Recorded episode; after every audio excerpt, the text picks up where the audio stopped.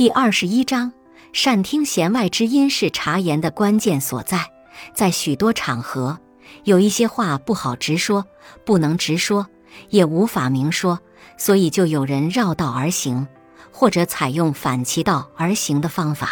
越是不可能的事，越是一口答应下来，让对方放松警惕。俗话说：“听锣听声，听话听音。”这就告诉我们，听别人说话要善于察言，不要人家说什么就听什么。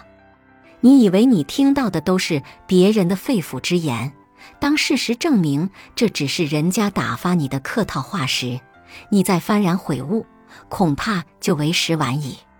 我有一个同学，大家都叫他小周。毕业找工作时，小周求助于朋友小赵。小赵倒是认识一些达官显贵，一副胸有成竹的样子。他告诉小周：“这事你就放心吧，交给我肯定没问题。你只要给我一份简历就行了，事儿不大。”小周激动地交给他一份简历，然后就兴奋地等着那边的好消息。可是，一连几天过去了，没有什么消息。打电话问小赵，只说是黑白简历不行。要彩色的，小周又赶紧弄了一份彩色的。又等了几天，再问小赵时，这家伙说最近两天忙，还得再过两天。两天过去了，小赵又说母亲住院了，现在安排不了。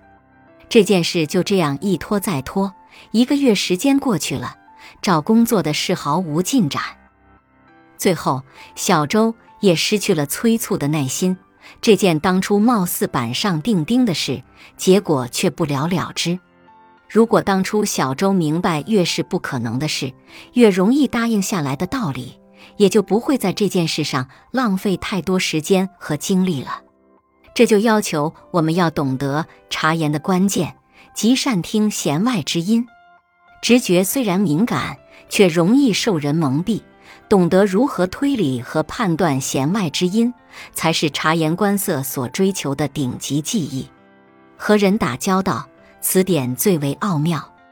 言谈能告诉你一个人的地位、性格、品质，会流露这个人的内心情绪。因此，察言可以帮助我们刺探别人的心思。三国时的枭雄曹操挟天子以令诸侯，英勇征战。为魏国的建立打下了基础。曹操文章盖世，他的几个儿子也都是才华横溢。后人将曹操和他的两个儿子曹丕、曹植合称为“三曹”，可见他们在当时文坛的地位。鲨鱼露出了它锋利的牙齿，我轻轻地靠近，原来他只是感觉孤单。曹操很喜爱曹植的才华。因此，就想弃长子曹丕，立曹植为世子。当曹操就这件事征询谋士贾谊的意见时，贾谊却一声不吭。曹操再三追问，贾谊这才说：“我正在想一件事。”曹操问：“你在想什么事呢？”贾谊答：“我正在想袁绍、刘表废长立幼，招致灾祸的事。”曹操听后哈哈大笑。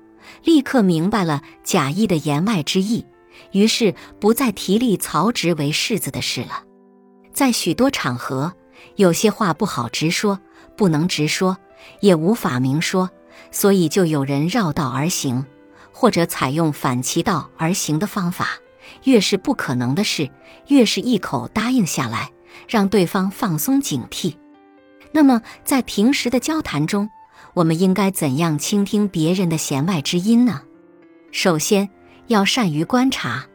人际交往中，对他人的言语、表情、手势、动作以及看似不经意的行为，要进行敏锐细致的观察，这是掌握对方意图的先决条件。比如，别人在答应你某件事时，眼神闪烁，手脚不自然的摆动。那你就要做好此事不能办成的准备了。再次，要了解一些可以拿来判别对方是否试图隐藏真相的字句。一些字眼，像坦白说、说真的、老实说，通常都表示说话的人本身并没有像自己声称的那么坦白、真诚和老实。例如，老实说这样已经最便宜了。解读后的意思是，这并不是最好的价钱，但是你说不定会接受。最后要保持良好的心态，不要成天想着从别人那里得到什么。要知道天上不会掉馅饼，不管能不能听懂别人的弦外之音，都要有自己的原则，不要因为别人的一句话就大喜大悲。如果把那些弦外之音比作飞镖，那么我们只要在有镖来时小心与之周旋，无镖来时耐心加以防备即可。本集播放完毕，感谢您的收听，喜欢别忘了订阅专辑、关注主播，主页有更多精彩内容。